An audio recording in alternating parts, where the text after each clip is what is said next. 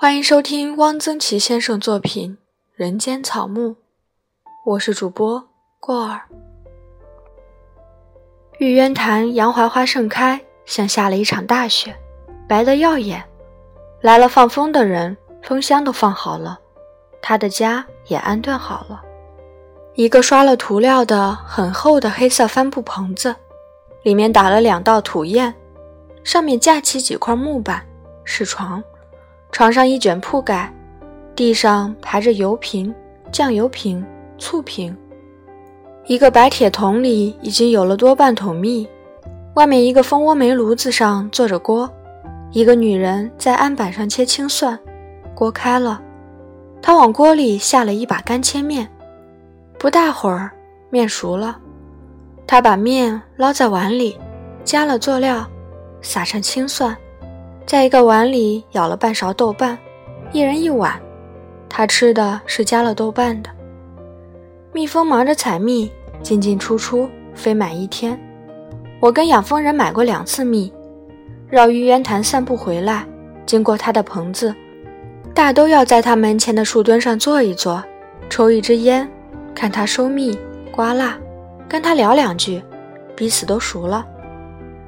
这是一个五十岁上下的中年人，高高瘦瘦的，身体像是不太好。他做事总是那么从容不迫、慢条斯理的。样子不像个农民，倒有点像一个农村小学校长。听口音是石家庄一带的。他到过很多省，哪里有鲜花就到哪里去。菜花开的地方，玫瑰花开的地方，苹果花开的地方，枣花开的地方，每年都到南方去过冬。广西、贵州，到了春暖再往北翻。我问他是不是枣花蜜最好，他说是金条花的蜜最好，这很出乎我的意外。金条是个不起眼的东西，而且我从来没有见过金条开花，想不到金条花蜜却是最好的蜜。我想他每年收入应该不错。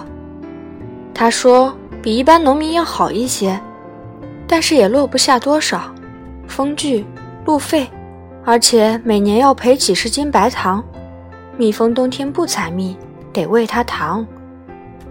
女人显然是他的老婆，不过他们岁数相差太大了，他五十了，女人也就是三十出头，而且他是四川人，说四川话。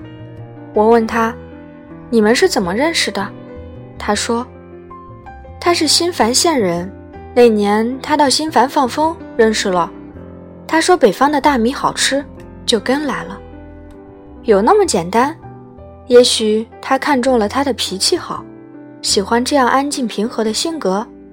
也许他觉得这种放风生活，东南西北到处跑，好耍。这是一种农村式的浪漫主义。四川女孩子做事往往很洒脱，想咋个就咋个，不像北方女孩子有那么多考虑。”他们结婚已经几年了，丈夫对她好，她对丈夫也很体贴。她觉得她的选择没有错，很满意，不后悔。我问养蜂人，他回去过没有？他说，回去过一次，一个人。他让他带了两千块钱，他买了好些礼物送人，风风光光的回了一趟新繁。一天。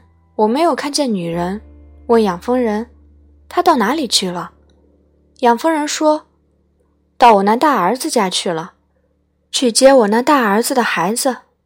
他有个大儿子在北京工作，在汽车修配厂当工人。他抱回来一个四岁多的男孩，带着他在棚子里住了几天。